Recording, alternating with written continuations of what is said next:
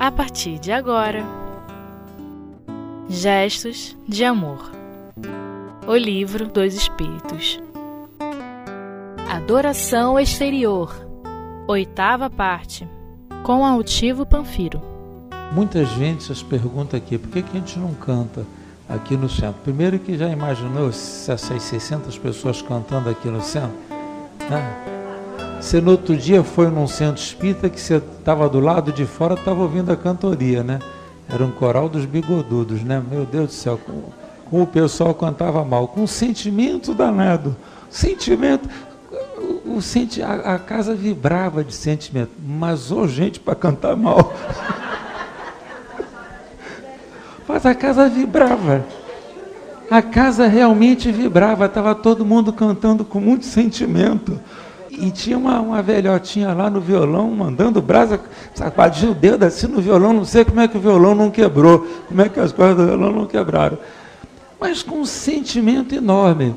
E o Nilton, foi o Nilton quem me levou. Do lado de fora nós já estávamos ouvindo, tinha umas 60, 100 pessoas ali, sei lá, umas 100 pessoas ali.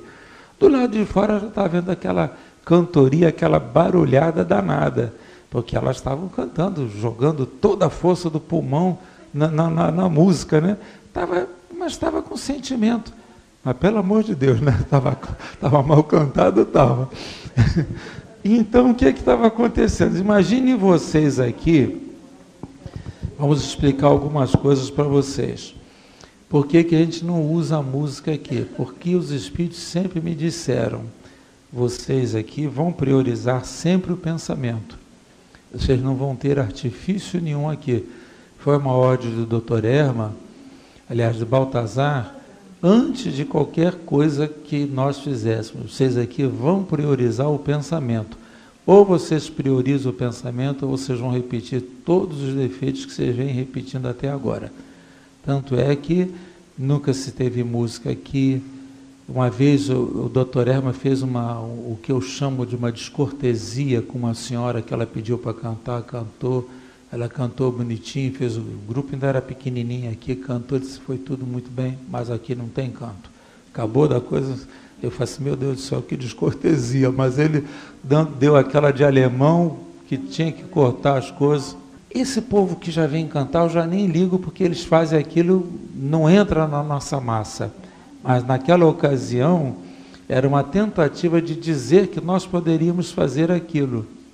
Nós poderíamos, uma tentativa de dizer que nós, quando esse pessoal vem cantar aqui, eu acho ruim, mas para mim tanto faz. A gente sabe que, que faz parte do, do, do repertório da, da, da, palestra deles. A gente nem liga, você vê que ninguém acompanha, todo mundo fica para lá, numa boa, ninguém dá a mínima. Mas naquela ocasião foi uma tentativa de mostrar que nós poderíamos cantar. E ele sempre disse assim, não, isso aí, cantar quando vocês estiverem na casa de vocês, quando vocês estiverem no ambiente de vocês, vocês façam o que quiser. Mas aqui dentro, a prioridade é o pensamento. Porque senão vocês vão repetir tudo. Tanto é que nós nunca tivemos no salão nenhum retrato de ninguém. Eu deixo aqui em salas menores, sala de estudo, mas no salão eu não deixo. Que o próprio Baltazar disse assim: não repitam erros.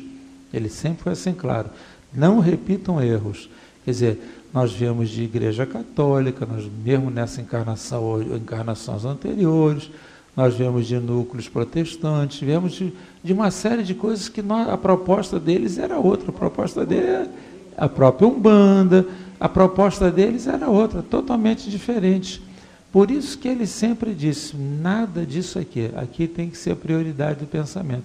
Então a mensagem inicial é a prioridade do pensamento. Ah, mas o fulano não adianta nada do fulano, se ele está, se ele não está, a gente não pode responder pela coletividade, né?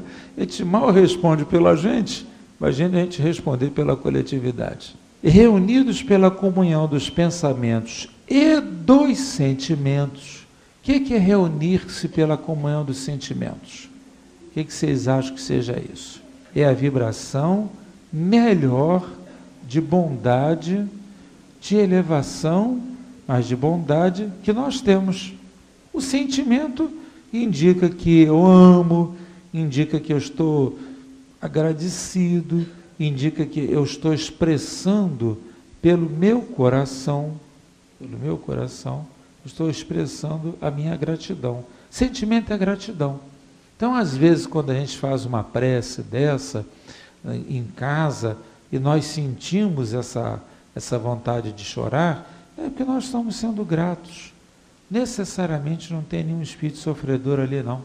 O bom espírito passa. Você vê que tem espíritos que passam sensação de elevação, tem espíritos que passam sensação de ânimo, tem espíritos que passam sensação de bondade, e pode passar essa sensação de felicidade que te faz chorar também. Isso vai depender do próprio espírito que está te acompanhando. Por mais que você esteja querendo perder o pensamento, por mais que você queira o teu pensamento voar, alguém do, do, do teu lado, que no caso um espírito, estará te mantendo sob rédeas, estará te mantendo sob controle. Então ele faz o teu pensamento ter uma linha diretora. Então vamos voltar aqui ao sentimento para a gente fechar o raciocínio.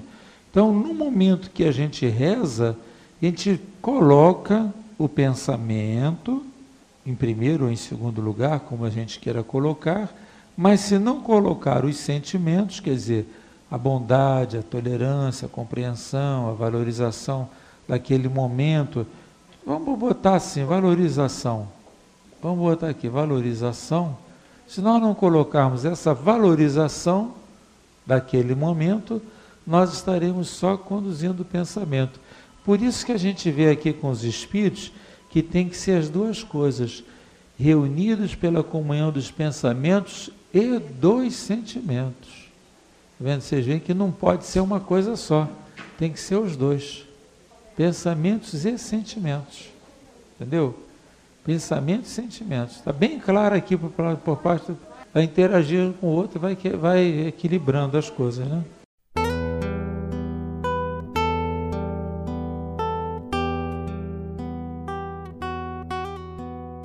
Gestos de Amor O Livro dos Espíritos Reunidos pela comunhão dos pensamentos e dos sentimentos, mais força têm os homens para atrair a si os bons espíritos. Então, nesse momento, você consegue juntar as duas coisas. Aí a gente entende aqueles 70 do André Luiz no nosso lar. A gente entende todas as outras preces feitas coletivamente. Né? O mesmo se dá quando se reúnem para adorar a Deus. Quer dizer, se as pessoas fazem esse pensamento de uma adoração qualquer que seja, individual a Deus, ela tem mais força quando a gente se reúne para fazer alguma coisa pelos outros também. O que, que a gente faz nas sessões de irradiação? O que, que a gente faz na sessão de irradiação? Sessão de irradiação, nós juntamos os nossos pensamentos para levar até alguém é a intercessão. Mas a oração é assim, na irradiação o que é que nós fazemos? Fazemos uma prece, vamos envolvendo eh, os nossos pensamentos, vamos, vamos, vamos ampliando a nossa capacidade de, de vibrar e emitimos para o outro. Meu Deus do céu, leva até a alda, onde ela estiver, as nossas forças positivas. Aí então, a alda está lá, dando aula lá não sei onde, está indo o pensamento de todo mundo para lá. Por quê? Que eles se reuniram, nós nos reunimos para, por pensamentos e sentimentos, levar não a Deus, mas a alguém. Então, nesse caso, não esqueço, não é mais aquela prece para Deus, né? É aquela prece meio horizontal, tá? Então, nós estamos entendendo por que, que a prece vale muito a prece individual e vale muito a prece coletiva. Se todo mundo estiver naquela vibração, puxa vida, que força que nós vamos ter para vibrar por alguém, né?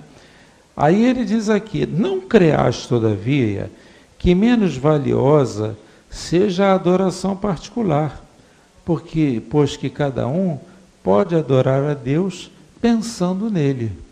Aí são aquelas criaturas que já por si sós, pelos seus, pelos seus dotes, pela sua experiência, elas são capazes de individualmente, não que elas sejam incapazes de coletivamente, mas individualmente elas são capazes de rezar também.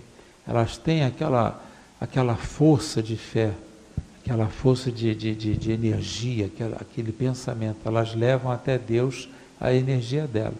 São pessoas que treinam muito para isso. Isso aí não tem nada de errado nem de certo. É um treinamento da criatura. Elas treinam fazer aquela prece individual, dirigirem-se a Deus pelo seu próprio pensamento. Tá certo? Tá claro isso aí? Agora vamos, vamos lembrar daquela prece na cidade de Bristol, lá na Inglaterra, durante a guerra. Que, que, que alguém falou daquela prece lá? Nesse mesmo, o que é que estava acontecendo ali? A cidade toda estava apagada, sendo bombardeada, e André Luiz chega e vê de uma igreja luzes. Quando ele chega mais próximo, ele vê que eram luzes dadas pela oração. Não é isso mesmo? Então, naquele momento, as pessoas estavam enviando pensamentos, sentimentos, baseados em quê? Olha a diferença da prece que nós fazemos aqui. Aqui nós não temos fé? Temos. Mas o que é fé? A crença em alguma coisa, né? Então nossa, nós trabalhamos muito mais pela, pelo pensamento direcionado a Deus do que na busca do socorro. Ali era busca do socorro, era prece com ardor. Pois é, essa fé aqui, pensamentos, sentimentos com fé, é o ideal. Aqui não significa que tivesse, nós nem sabemos, né? Mas nem significa que tivesse sentimentos ou pensamentos elevados. Não devia ter muito pensamento elevado ali com bomba caindo na cabeça deles, né? Mas devia ter aquela fé profunda, é o ardor. Não significa que não haja fé, não, apenas é, é diferença, as variações da, da diferença. O Lauro Mendonça, o nosso querido Lauro, há muitos anos ele foi assaltado. Apareceu até esse negócio na, no, no, jornal. Ele foi assaltado na casa dele. E ele, com esse sentimento dele, ele virou-se para o ladrão e disse assim: ah, meu filho, você queria minhas coisas, mas precisava vir com armas, pode abrir a casa, pode, pode guardar sua arma, procura o que, que você quer aí. E o ladrão tirou lá o que queria. E, no, e ele ficou para lá, não, pode que eu não vou chamar ninguém, não. Está tá fazendo um cafezinho, ainda ofereceu um cafezinho para o ladrão no final. Não quer um cafezinho? Não, toma um cafezinho, você deve estar meio nervoso, toma um cafezinho. Esse episódio é real, passado com ele. E foi passado com ele, só o Lauro mesmo, né? Ele disse, não, não precisa vir com arma para me roubar as coisas, pode entrar aqui, pode levar o que você quiser, não precisa vir com arma, não. Pode pegar o que você quiser aí, não tem problema nenhum, não. Ele não conta isso, mas esse fato ocorreu na ocasião com ele, tem alguns anos atrás. E como ele estava repetindo, né? Como ele estava fazendo um cafezinho, toma um cafezinho, meu filho, dá uma xícara de café. o ladrão, igualzinho a gente, né? Nesse momento vocês observam que às vezes a gente tem fé. Então essa fé é, vamos dizer assim, nós temos que distinguir essa fé com ardor, quer dizer, meu Deus, ó, dá uma mãozinha aqui que o negócio está ficando meio esquisito. é uma fé assim meio esquisita, né? Não deixa de ser, mas essa que é a verdadeira fé, ó, pensamentos e sentimentos, conforme nos ensinaram os Espíritos hoje. Lembro daquele livro, As Experiências, Leon Denis, As Experiências Psíquicas, de Henri Regnault. É um livro fininho, muito interessante. O, o Henri Regnault ele faz uma síntese do que, é que Leon Denis pensa acerca da elevação, do momento da, da prece, da, da, da, no campo da mediunidade. E ele conta um episódio muito interessante sobre fé.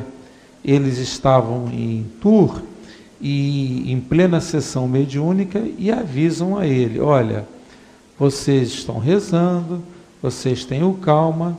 Se quiserem interromper a sessão, interrompe, mas não há necessidade de interromper, não.